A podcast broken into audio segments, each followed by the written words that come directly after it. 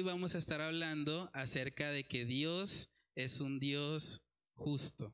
Entonces vamos a Salmos capítulo 11 y vamos a leer lo que dice ahí el versículo 7. Salmos capítulo 11, versículo 7. Si alguien tiene ese pasaje, lo puede leer. Amén. Vamos a comenzar entonces con oración. Padre, queremos pedir de tu dirección en este estudio bíblico, Señor. Queremos que seas tú ayudándonos en medio de nuestra limitada comprensión humana, Señor, a, a poder conocer un poco más de quién tú eres, Señor, de tus atributos, de ese carácter que, que tú demuestras en las escrituras, Señor. Oramos para que tú nos ayudes en esta noche, Señor, que podamos ser asombrados al ver quién tú eres, Señor, y, lo mucho que te necesitamos en nuestras vidas, Señor. Padre, oramos para que ese atributo de tu justicia, Señor, pueda realmente quedar plasmado en nuestra mente, en nuestro corazón y que podamos vivir a la luz de esa preciosa verdad, Señor. Padre, oramos para que solo tú seas exaltado en este tiempo de estudio bíblico. Te lo pedimos, Señor, en el nombre de Cristo Jesús. Amén y amén. Bueno, hermanas, entonces eh, vamos a comenzar. Yo siempre eh, en el bosquejo ahí de la enseñanza coloco una primera parte que es reflexiona para que podamos interactuar y hablar un poco acerca del tema. Entonces, la primera pregunta ahí es por qué muchas personas se enojan, indignan y hasta intentan vengarse al ver que sucede una aparente injusticia en sus vidas. ¿Han visto eso? De hecho, ahorita eh, está muy eh, aumentado, sí, no sé si es la palabra, eh, bueno, el, el, tema de la inseguridad, ¿no? O sea, estaba leyendo que por los lados de la UIS ha estado bastante eh, pesado el asunto. Han cogido varios, varias personas robando y bueno, cuando la, digamos, la, la gente del común los, los ve en eso, inmediatamente buscan hacer justicia por sus propias manos, los golpean, los tratan realmente muy mal. Y uno se pregunta, ¿por qué al ser humano le indigna tanto la injusticia? ¿O por qué hay tantas personas que se enojan o realmente se afectan mucho cuando ven que una injusticia sucede? ¿Por qué creen ustedes que eso pasa?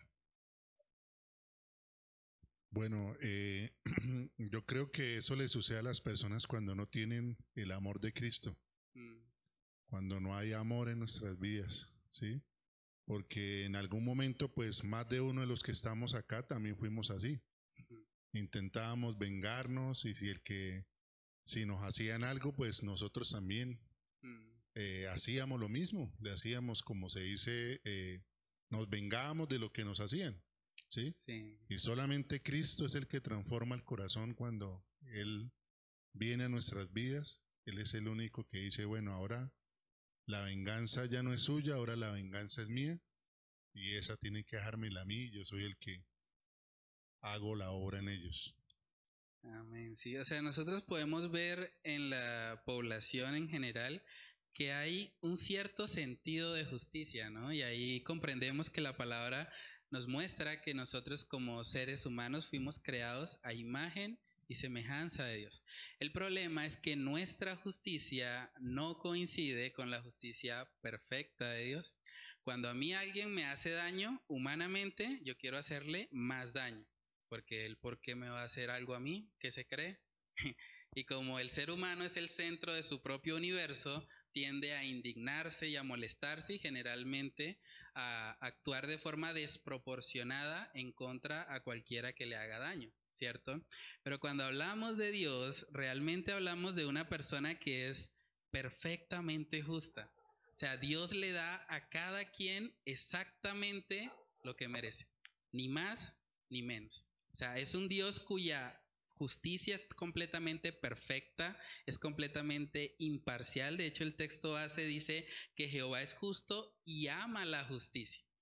Eso es interesante. Hay gente que dice, no, pues es que Dios es un Dios de amor. Como que enfatizan siempre que Dios es amor y que Dios es misericordioso y que es compasivo, pero la única forma en que Dios pueda ser amor y que pueda ser compasivo y misericordioso si es un Dios justo. o sea, todos los atributos de Dios convergen en la naturaleza de quién es Él. No podemos decir que Dios es solo amor y ya, porque si hacemos eso estamos creando una caricatura de Dios, porque la Biblia nos muestra que Dios es un Dios justo y que además ama la justicia. Por lo tanto, cuando Dios ve que ocurre algo donde de pronto se está menospreciando a otra persona, se le está tratando de forma injusta, Dios como ese creador, como ese ser completamente justo, tiene el derecho total de llegar, intervenir y aplicar su justicia, porque hace parte de quién es Él. Entonces la siguiente pregunta que coloqué ahí, ¿es correcto pensar que Dios es injusto porque ocurren aparentes injusticias en nuestra vida? ¿Han escuchado personas que dicen, por ejemplo, yo no creo en Dios porque Dios es alguien que permite mucha maldad? Es curioso eso porque la gente se indigna cuando ve una injusticia pero al mismo tiempo no busca a Dios, que es el único que es realmente justo, ¿cierto? Entonces, vivimos en un mundo caído, en un mundo donde tristemente incluso los que están llamados a ejercer justicia no lo hacen siempre de la manera correcta. Tristemente existen muchos jueces corruptos, jueces que tal vez les pasan un billetico ahí por debajo de la mesa y pues dan una sentencia a favor del que les pagó. Pero Dios no es así. La Biblia dice que Dios es un juez justo. Y todas las aparentes injusticias, por eso lo resalté, son aparentes injusticias porque sabemos a la luz de la palabra que al final no va a haber ninguna injusticia. Al final de la historia humana no hay impunidad. No hay nadie que realmente pueda decir al final de la historia humana que ocurrió algo injusto o que la injusticia permaneció más allá de su propia vida. Entonces, es importante que entendamos que aunque vivimos en un mundo donde aparentemente ocurren injusticias, la historia bíblica nos muestra que un día Dios se va a encargar de juzgar. Y si Dios es un juez justo, le va a dar a cada uno lo que merece. Entonces, al final de la historia, ese sentido de justicia que todos tenemos va a ser satisfecho. ¿No les ha pasado a veces que cuando uno ve de pronto una película y parece que el villano se está saliendo con la suya, como que algo pasa en el interior, ¿no? Como que uno dice, no, eso no se puede acabar ahí. De hecho, es algo que utiliza mucho eh, Hollywood y bueno, toda esta industria cinematográfica porque ellos saben, cuando uno ve que no hubo justicia, uno dice, tiene que salir la segunda parte de esa película. Eso no se puede quedar así. Sea, tiene que haber una trilogía, tiene que haber algo, pero, pero no, como cómo va a ganar el malo.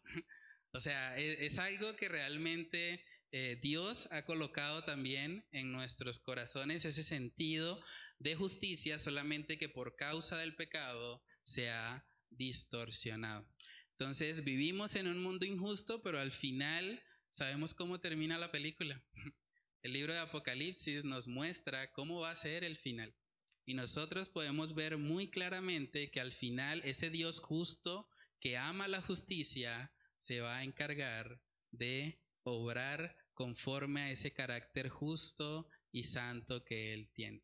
Entonces, bueno, estoy hablando mucho. ¿Cómo creen ustedes que sería una sociedad en la que todos conocieran a un Dios justo y santo. ¿Qué pasaría si todos los que viven en Bucaramanga conocen al Dios justo de la palabra? Mucha gente realmente refrenaría su maldad. ¿Por qué? Porque sabe que hay un Dios justo que le va a juzgar y va a haber una consecuencia por lo que esa persona hizo. Ahora, cuando hablamos de la justicia de Dios, debemos tener presente que es una justicia superior a lo que es la justicia humana. O sea, es una justicia que va por encima de lo que tal vez humanamente nosotros podemos comprender. Y algo hermoso respecto a eso lo vemos precisamente en el Salmo 36. En el Salmo, perdón, Salmos 36, versículos del 5 al 6. Amén, conservas. Entonces ahí vemos que dice, tus juicios, abismo grande. Hay ciertas situaciones en nuestra vida que nos parecen una injusticia. Pensemos en un personaje bíblico, José. José dice la palabra que fue vendido por sus hermanos. ¿A quién le gustaría ser vendido por sus hermanos? Es algo muy duro, ¿no? Pensar que mi hermano, aquel que, digamos, se crió conmigo, que compartió, de repente decide venderme y decirle a mis padres que yo morí. Eso fue lo que hicieron los hermanos de José. Incluso el plan inicial era matarlo. Gracias a Dios que tuvo misericordia y, evitó que eso pasara. Pero cuando uno ve esa situación, realmente parece una injusticia, ¿no? O sea, ¿por qué tenían que hacerle eso a José? Después, más adelante en la historia, vemos que cuando él fue vendido, él fue vendido, llegó hasta Egipto y una de las eh, mujeres, digamos la esposa de Potifar, llega donde José y le dice, no, pues yo quiero estar contigo. Y orquestó todo para que básicamente ellos pudiesen tener una intimidad sexual. ¿Y qué pasó con José? José dijo, no, ¿cómo voy a cometer yo este pecado en contra de Dios? O sea, era muy consciente de quién es Dios, conocía los atributos de Él y sabía que aunque nadie estuviese mirando en ese momento, Dios sí. Entonces, él pudo huir de esa situación y resulta que esta mujer, tras de que había orquestado todo para hacerle caer, luego empezó a decir, no, él me violó. Y José nunca tocó a esa mujer, José huyó inmediatamente. Pero luego, por causa de esa falsa acusación, vemos que José termina en la cárcel. Y uno dice, no, pero es que José sale de una y entra en otra. o sea, que, o sea, qué injusto que un hombre tratando de vivir en santidad, tratando de guardarse para Dios, termina en la cárcel sin haber hecho nada. Una aparente injusticia, ¿cierto? Luego de eso vemos que José interpreta unos sueños, hay unas personas que dicen que lo van a ayudar y esas personas se les olvida. Pasan años y José sigue ahí en la cárcel. Entonces, cuando uno mira la vida de José, aparentemente podría pensar, uy, aquí este hombre está viviendo muchas injusticias. Pero al final de la historia, en Génesis capítulo 50, nosotros podemos ver que Dios mismo estaba encaminando cada situación que José estaba enfrentando para bien. Los hermanos habían pensado mal contra él, pero Dios lo encaminó para bien. Entonces, hay muchas situaciones que tal vez a primera vista nos podría parecer esto es una injusticia esto es algo que no es correcto, pero que Dios que tiene el panorama completo realmente nos puede estar encaminando a una situación en la que por el contrario su justicia va a ser puesta en evidencia. Entonces, no debemos juzgar rápidamente una situación como injusta porque sabemos que el mismo Dios que es justo también es soberano y también está el control de cada cosa que está pasando. Entonces, debemos realmente considerar esto para que nosotros no hagamos de pronto falsos señalamientos a Dios no estemos diciendo es que Dios es injusto, es que Dios está actuando de una manera inapropiada conmigo, sino que debemos aprender a mirar o apartarnos un poco para tratar de ver el panorama general de lo que el Señor puede estar haciendo. Algo impresionante cuando hablamos de la justicia de Dios es realmente ver que la paga del pecado, dice la palabra, que es muerte. Romanos capítulo 6, vamos a verlo. Romanos capítulo 6, en el versículo 23. Porque la paga del pecado es muerte, mas la dádiva de Dios es vida eterna en Cristo Jesús, Señor nuestro. Amén. Entonces, si la paga del pecado es muerte y todos los seres humanos somos pecadores, ¿por qué no estamos muertos? Hay gente que se queja de que hay injusticia cuando le parece que algo no cumple sus expectativas.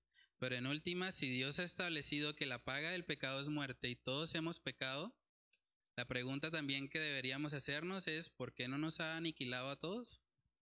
Porque esa muerte no solamente es la muerte física, es la muerte segunda que describe Apocalipsis. Lo que merece el pecador por su pecado realmente es el infierno.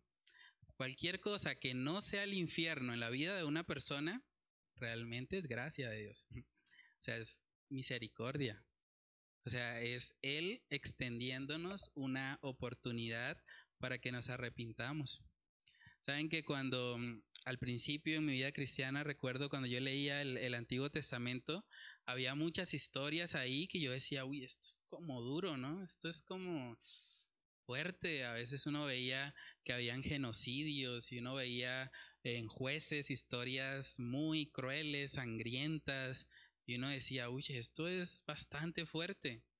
Y llegaba uno a veces a pensar, no, pues parece que el Dios del Antiguo Testamento era muy duro y el Dios del Nuevo Testamento en cambio es como más como más lleno de gracia, como más tiene más misericordia.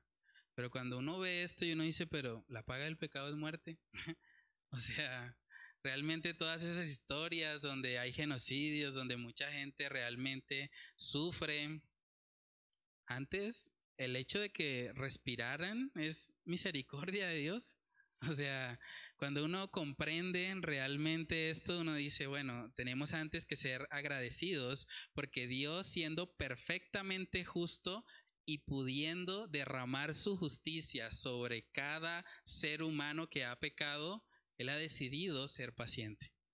Él ha tenido mucha misericordia. Entonces, realmente, imagínense, si nosotros cuando vemos una película, de pronto que hay una injusticia, sentimos como una indignación y decimos, no, tengo que venir a ver la siguiente parte porque tiene que acabar bien. Ahora imagínense Dios que es omnipresente, que está en todas partes y que ve la gran cantidad de pecados que se cometen en el mundo.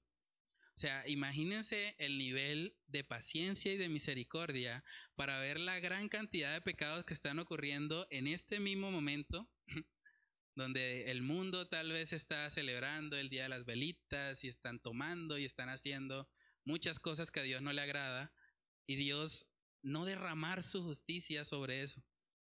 O sea, realmente es, es impresionante porque estamos hablando de alguien cuya justicia es perfecta, alguien que está airado contra el pecado, alguien que abomina eso.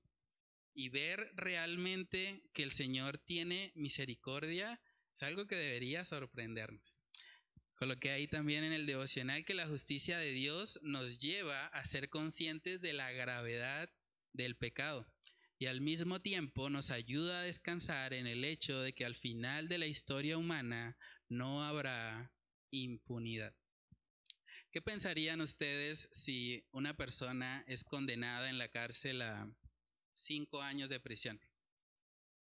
¿Es una buena o mala persona? Algo tuvo que haber hecho, ¿cierto? Cinco años, bueno, no sé, de pronto se robó una gallina o no sé qué haya hecho, pero algún delito tuvo que haber cometido para que lo condenen a cinco años, ¿cierto? Ahora, si en vez de condenarlo a cinco años, vemos una persona que fue condenada a 15 años de prisión, ¿qué pensaríamos de esa persona?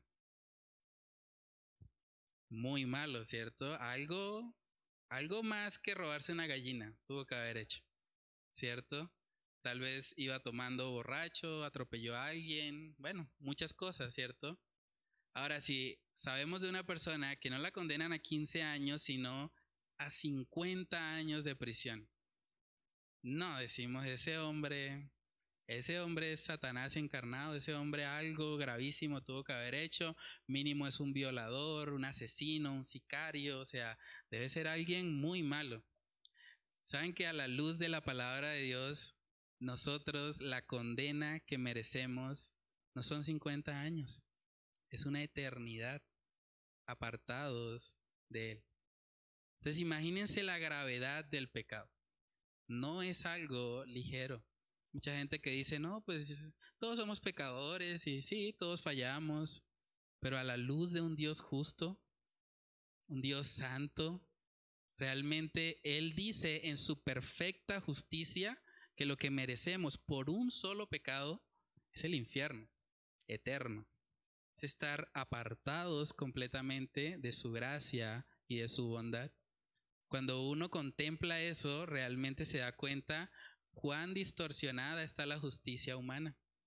Porque a nosotros nos parece que no es tan malo, que hay gente peor y nos comparamos, pero con un solo pecado es suficiente para que alguien reciba el castigo eterno. Entonces, cuando nosotros contemplamos la justicia de Dios, eso nos lleva realmente a ser conscientes de la gravedad del pecado y al mismo tiempo nos ayuda a descansar en que al final Dios va a hacer justicia. Uno puede ver personajes como Hitler, personajes como asesinos en serie, personajes que han hecho de verdad mucho daño y uno sabe que ni siquiera la vida de ellos alcanzaría para pagar toda la maldad que ellos han hecho. Y cuando uno ve eso, realmente se da cuenta que hay una necesidad de un castigo eterno. Saben que mucha gente hoy en día también trata de negar, y hablamos un poco de eso en la serie de evangelismo bíblico, trata de negar el infierno y dice, no, es que el infierno es algo muy duro, es que cómo va a existir o que el infierno es acá. Cuando salimos a veces en las misiones urbanas hay hombres que dicen, no, el infierno es mi mujer. ¿Qué más infierno que ese? Pero realmente es una visión totalmente distorsionada porque el pecado delante de un Dios justo, delante de un Dios santo, merece un castigo eterno. Merece algo mucho más de lo que se puede pagar en esta tierra. Y eso al mismo tiempo debe causar en nosotros un sentido de gratitud a Dios, porque sabemos que al final Dios va a juzgar. Los personajes como Hitler, como Pablo Escobar, como Garavito, bueno, tantos que han hecho tanto daño, al final de la historia nosotros sabemos que sus pecados o van a ser pagados por Cristo en la cruz y se arrepienten y creen en Él, o realmente van a pagar eternamente en el infierno por lo que hicieron. Y al final de la historia nosotros podemos descansar en eso porque sabemos que Dios se va a encargar. En Apocalipsis capítulo 20 vamos a ver eso, versículos del 11 al 15, podemos ver cómo termina la historia humana. La historia humana como la conocemos termina en un juicio. Entonces miremos Apocalipsis capítulo 20, versículos del 11 al 15. Y vi un gran trono blanco y al que estaba sentado en él, delante del cual huyeron la tierra y el cielo y ningún lugar se encontró para ellos. Y vi a los muertos grandes y pequeños de pie ante Dios, y los libros fueron abiertos y otro libro fue abierto, el cual es el libro de la vida. Y fueron juzgados los muertos por las cosas que estaban escritas en los libros según sus obras. Y el mal entregó los muertos que habían en él, y la muerte y el Hades entregaron los muertos que habían en ellos, y fueron juzgados cada uno según sus obras. Y la muerte y el Hades fueron lanzados al lago de fuego, esta es la muerte segunda. Y el que no se halló inscrito en el libro de la vida fue lanzado al lago de fuego. Amén. Imagínense eso. Cada cosa que está sucediendo o que ha sucedido en la vida de un ser humano, está siendo registrada en un libro. Y un día el libro va a ser abierto. Y un día el Dios justo y santo va a juzgar. O sea, cuando uno comprende eso realmente, eso, eso nos ayuda realmente a, a vivir una vida apartada para el Señor. Porque Dios, siendo completamente justo, Él va un día a juzgar. ¿Quiénes van a salir bien librados en ese, en ese juicio? Aquellos cuyos nombres estén escritos en el libro de la vida.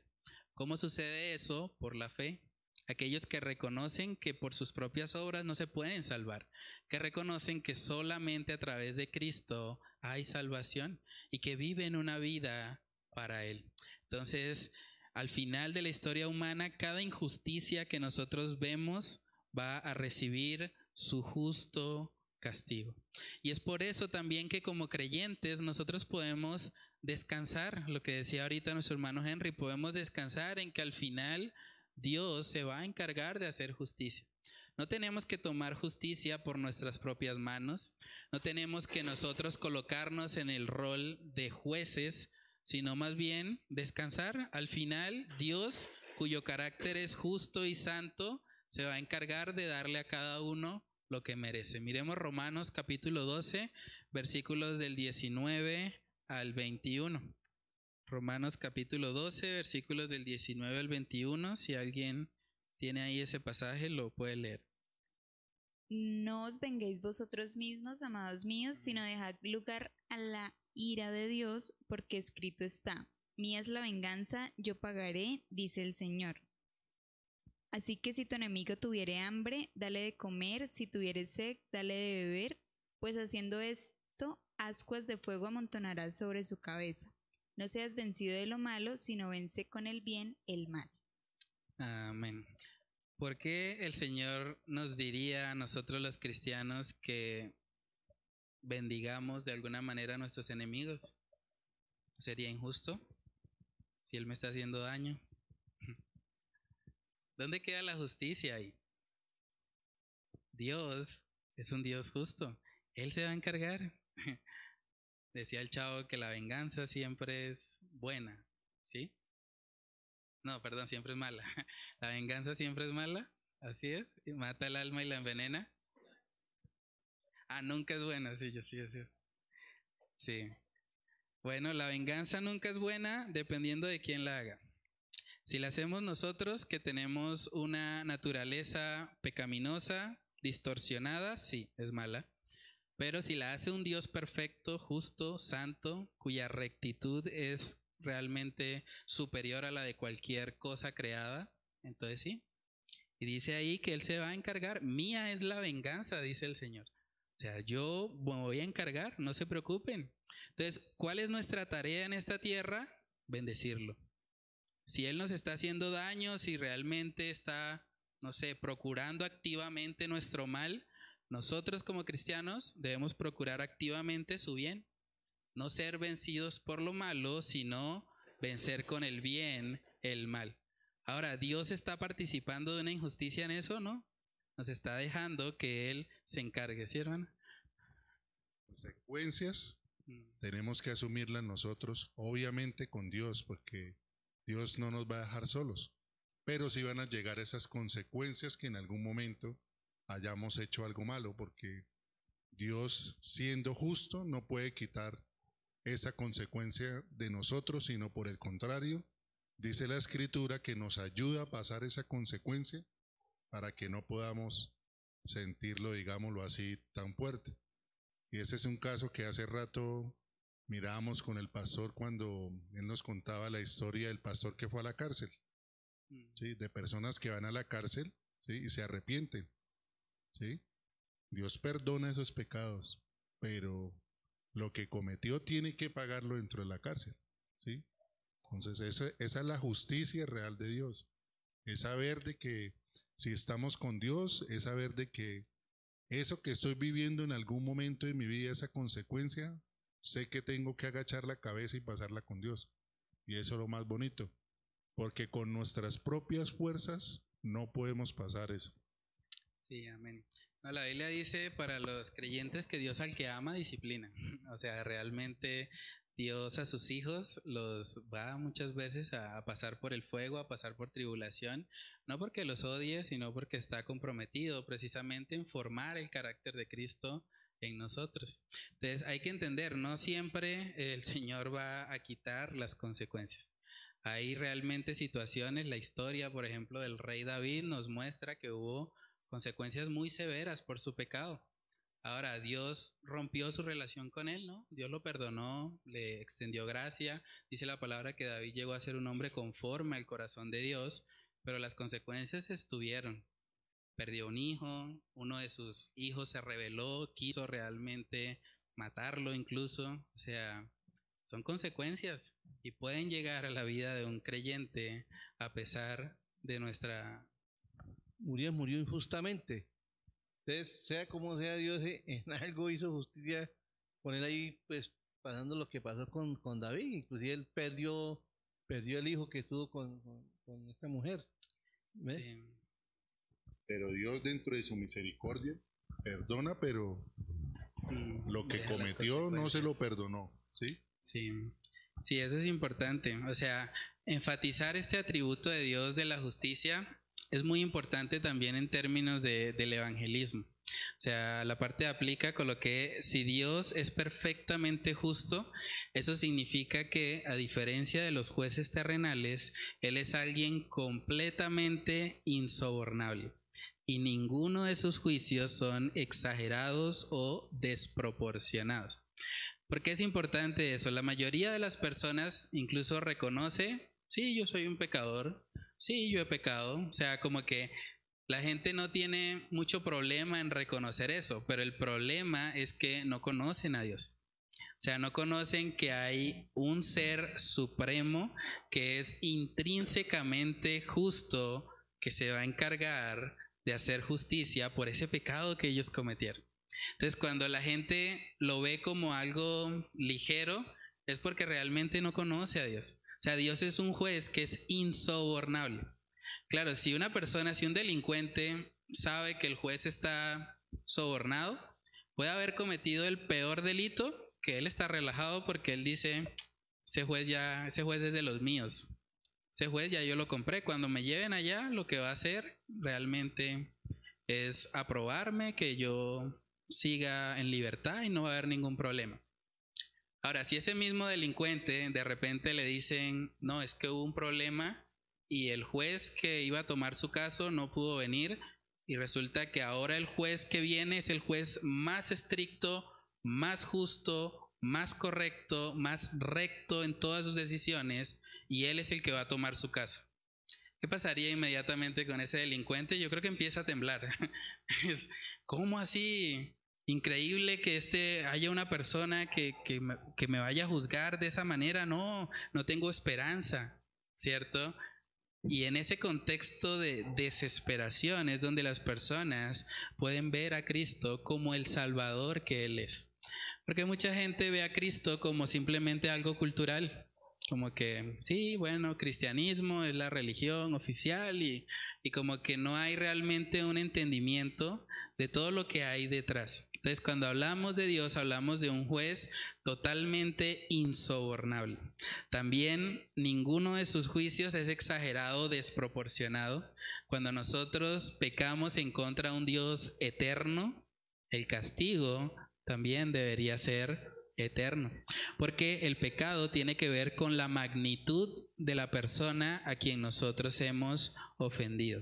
Entonces, con lo que hay también el atributo de la justicia de Dios debe causarnos gran asombro al ver que alguien con un nivel de justicia tan elevado decida tener paciencia o retrasar su justo juicio sobre pecadores tan insolentes y descarados como nosotros. Realmente cuando uno mira la condición espiritual de nuestra nación, es lamentable. O sea, ver la cantidad de abortos que están sucediendo y como si nada, las mismas madres diciendo yo quiero matar a mi hijo en el vientre, eso es algo que realmente podría causar la ira de Dios sobre nosotros. Y de hecho en el Antiguo Testamento vemos que en muchas oportunidades cuando Dios se airaba contra el pueblo era precisamente por ese tipo de prácticas, porque querían pasar a sus hijos por el fuego, porque querían vivir en idolatría. Y el solo ver que Dios retiene su justicia y nos da misericordia, eso debería asombrarnos, porque el nivel de justicia de Dios es superior al de cualquier ser humano. Miremos segunda de Pedro capítulo 3 versículos del 9 al 10.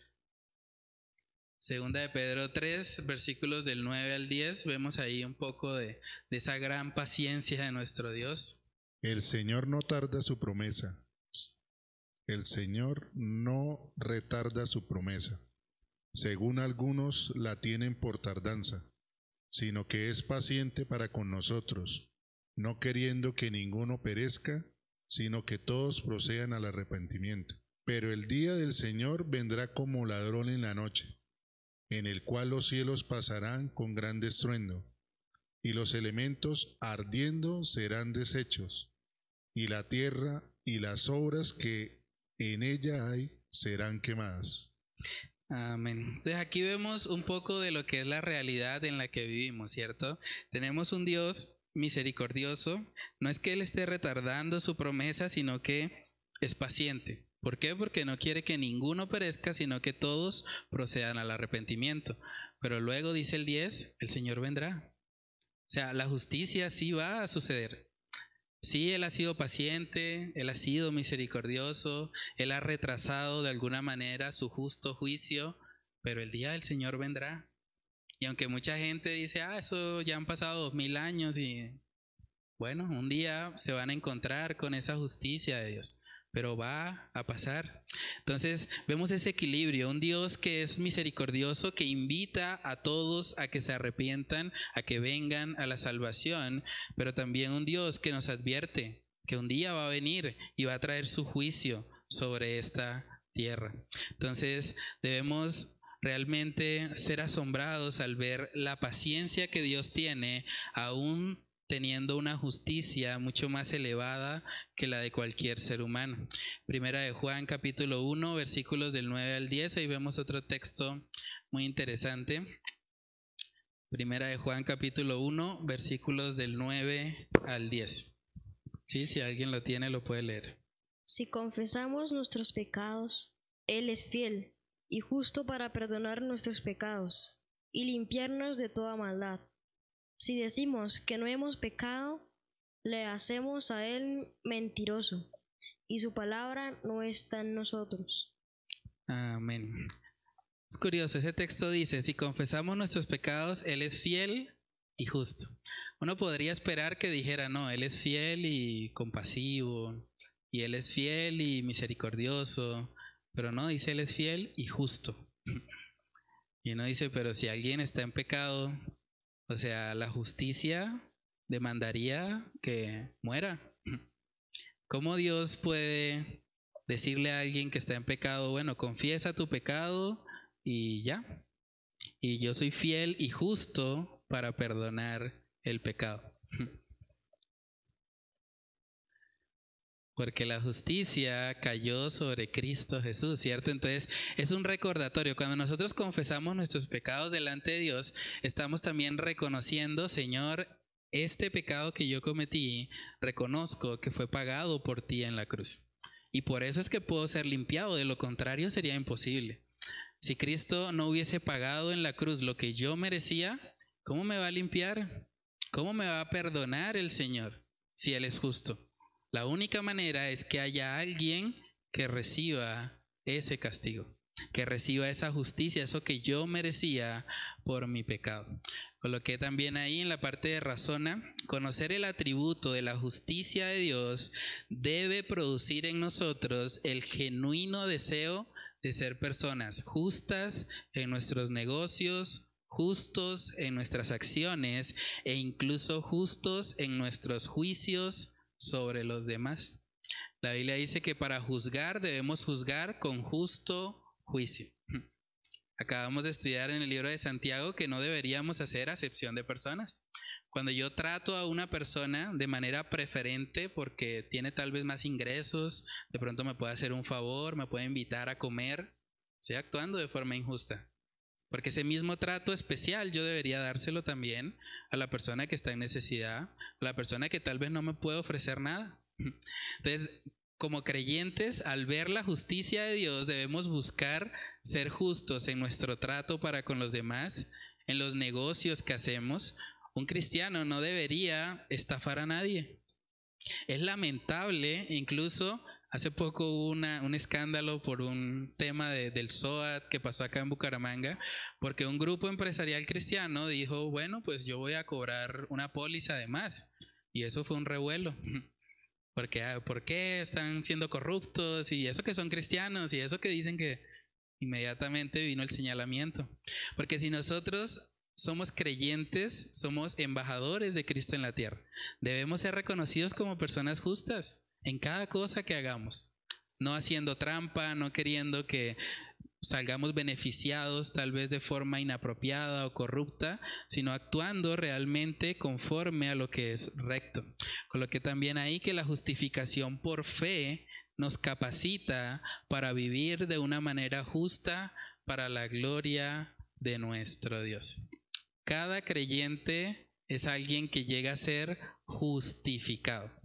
No somos justos por nuestras propias obras ni por nuestra naturaleza, es porque la justicia de Cristo es puesta en nuestra cuenta por medio de la fe. Ahora, esa misma fe que nos justifica también nos transforma, nos hace nuevas criaturas y nos lleva a vivir de una manera justa. Entonces miremos Romanos capítulo 5, versículo 19.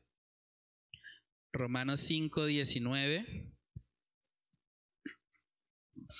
Amén. Así como por la desobediencia de un hombre, hablando puntualmente de Adán, los muchos fueron constituidos pecadores, ahora por la obediencia de uno, que es Cristo, los muchos serán constituidos justos. Cuando Dios ve a un cristiano, no ve la larga lista de pecados que él tiene. Cuando Dios ve a un cristiano, ve la justicia de Cristo. Somos justificados. Por eso es que podemos relacionarnos con Él, lo que hablábamos hace ocho días. Dios es santo, santo, santo. Si no fuese por la justicia de Cristo, no podría haber una relación con Él.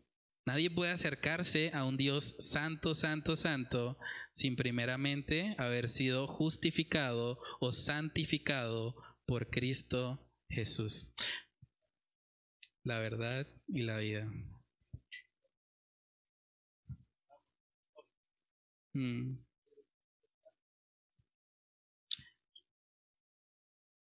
Amén. Sí, vamos a mirar ahora Miqueas capítulo 6, versículo 8 para ver cómo eh, el Señor nos manda de una u otra manera a cada persona a actuar con justicia. Miqueas capítulo 6, versículo 8. Amén. Solamente hacer justicia, amar misericordia y humillarte ante Dios deberíamos ser reconocidos por esas cosas. Personas que realmente actúan conforme a la justicia que vemos en nuestro Dios. Entonces, coloqué una frase ahí para meditar. Dice, Dios tiene una base justa sobre la cual Él puede salvar a pecadores impíos. La pena ha sido pagada por un sustituto digno. Es como si entráramos a un tribunal y en ese tribunal hay un juez que es perfectamente justo, insobornable, una persona tal cual como lo que hemos visto hoy acerca de Dios, está colocada ahí y esa persona de repente saca eh, los mandamientos y se da cuenta, no, esta persona ha pecado, ha fallado vez tras vez en cada uno de estos puntos, realmente la justicia demanda que esa persona merece el infierno, merece el castigo eterno. Es lo que justamente debe recibir. Pero en medio de ese tribunal de repente entra un personaje y dice, un momento, yo sé que ese, esa persona es culpable. Yo sé que la justicia demanda que debe morir que debe pagar un castigo eterno. Pero yo vine como un sustituto. Yo vine para ponerme en su lugar. Yo vine para dar el pago de justicia que esa persona realmente merecía. Y cuando la persona recibe eso por la fe, cuando una persona reconoce a Cristo como su Señor y Salvador, entonces es como si ese Salvador viniera y pagara la fianza delante del Dios justo y santo. Y por eso es que podemos tener el precioso regalo de la salvación. Por eso, pecadores impíos como nosotros podemos ser justificados. Porque delante de ese Dios justo tenemos a alguien que nos justifica. Tenemos a alguien que ocupó nuestro lugar y que por medio de la fe nosotros lo hemos abrazado y hemos recibido su perfecta justicia en nuestra cuenta. Entonces, en la parte de atrás como actividades de profundización. Yo les compartí los videos por el grupo del Faro. Em, Hay un video que se llama Cómo un Dios justo puede perdonar a un impío, tiene que ver con lo que hablamos hace un momento, y seguir siendo justo. Lo, eh, el video es del pastor Paul Washer, muy bueno. También hay otro que se llama Los atributos de Dios, su justicia y su ira del programa Aviva Nuestros Corazones. Lo recomiendo, pueden ver ambos videos y escribir ahí en el recuadro las principales enseñanzas que obtuvieron de ambos. La segunda actividad es un contenido de un artículo que se llama Dios es justo y un video también de Proyecto Biblia titulado Justicia. Entonces pueden ver ambos y escribir ahí en la parte de abajo las principales aplicaciones que les dejó conocer que Dios es justo. Y por último, ya manera de reflexión, pues podemos preguntarnos en qué áreas de nuestra vida necesitamos crecer y demostrar un carácter justo e imparcial? ¿Cómo nos impacta saber que la obra de Cristo en la cruz aplacó la justa ira de Dios que estaba sobre nosotros por causa del pecado? Entonces son preguntas que podemos hacer para profundizar un poco más en ese tema y para pues realmente llevarlo a, la práctica en nuestras vidas. Entonces, no sé si quieren comentar algo respecto al tema. Dios es un Dios justo y ama la justicia. Algo ya lo último que decía el pastor, sí, eh, es saber también de que Dios nunca va a justificar a los buenos, ¿sí? Porque Él no vino por los buenos, sino Él vino por los malos, por los perversos y por los impíos. Ahí como explica el video de Paul Watcher, cómo Dios puede ser un Dios justo perdonando a un impío. ¿sí? Y un muy claro ejemplo de eso lo tenemos en Romanos 4.3, que dice, porque, ¿qué dice la escritura? ¿Creyó Abraham a Dios y le fue contado por justicia? Perdón, desde el 2. Porque si Abraham fue justificado por las obras, tiene de qué gloriarse, pero no para con Dios. Porque ¿qué dice la escritura? Creyó Abraham a Dios y le fue contado por justicia. ¿Sí? Es saber de que lo que el pastor decía lo último es de que hemos de creer realmente, ¿sí? Que lo que estamos haciendo para la honra y para la gloria de Dios es saber que Dios también nos va a justificar a nosotros. Sí. Sí, eso es muy importante y esa es la invitación que realmente el Señor hace a todos los hombres, ¿no? Dice en Hechos 17 también que Dios manda a todos los hombres en todo lugar a que se arrepientan. Cuando nosotros compartimos el Evangelio con alguien, le estamos diciendo, ponte a cuentas con el Dios justo.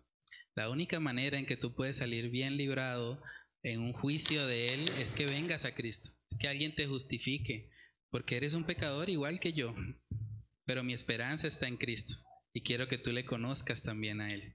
Entonces debemos tener siempre esa actitud y, reconocer realmente que ante ese Dios justo, la mayoría de las personas tristemente se dirigen a una condenación.